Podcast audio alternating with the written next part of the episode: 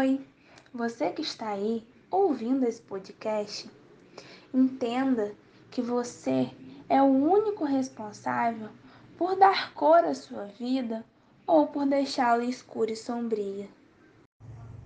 Autor da vida, vai, deixa de tristeza e deixa o sonho te levantar.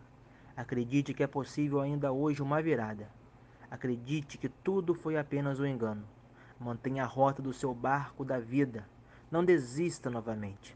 As pedras são apenas restos que a chuva trouxe.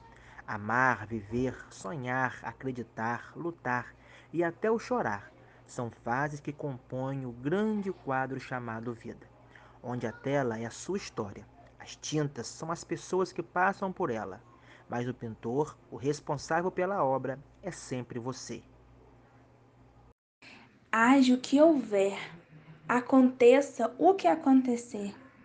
O pincel que mistura as cores, que dá forma ao que vai surgir na tela, que cria e apaga situações e imagens, ainda está na sua mão. É você quem pode criar agora uma estrada florida ou o caminho escuro das incertezas e dúvidas. Já que você é o autor, o pintor dessa tela chamada vida, comece pintando um sorriso, que é o sinal que representa a esperança, a renovação, símbolo dos que não desistem nunca de ser feliz.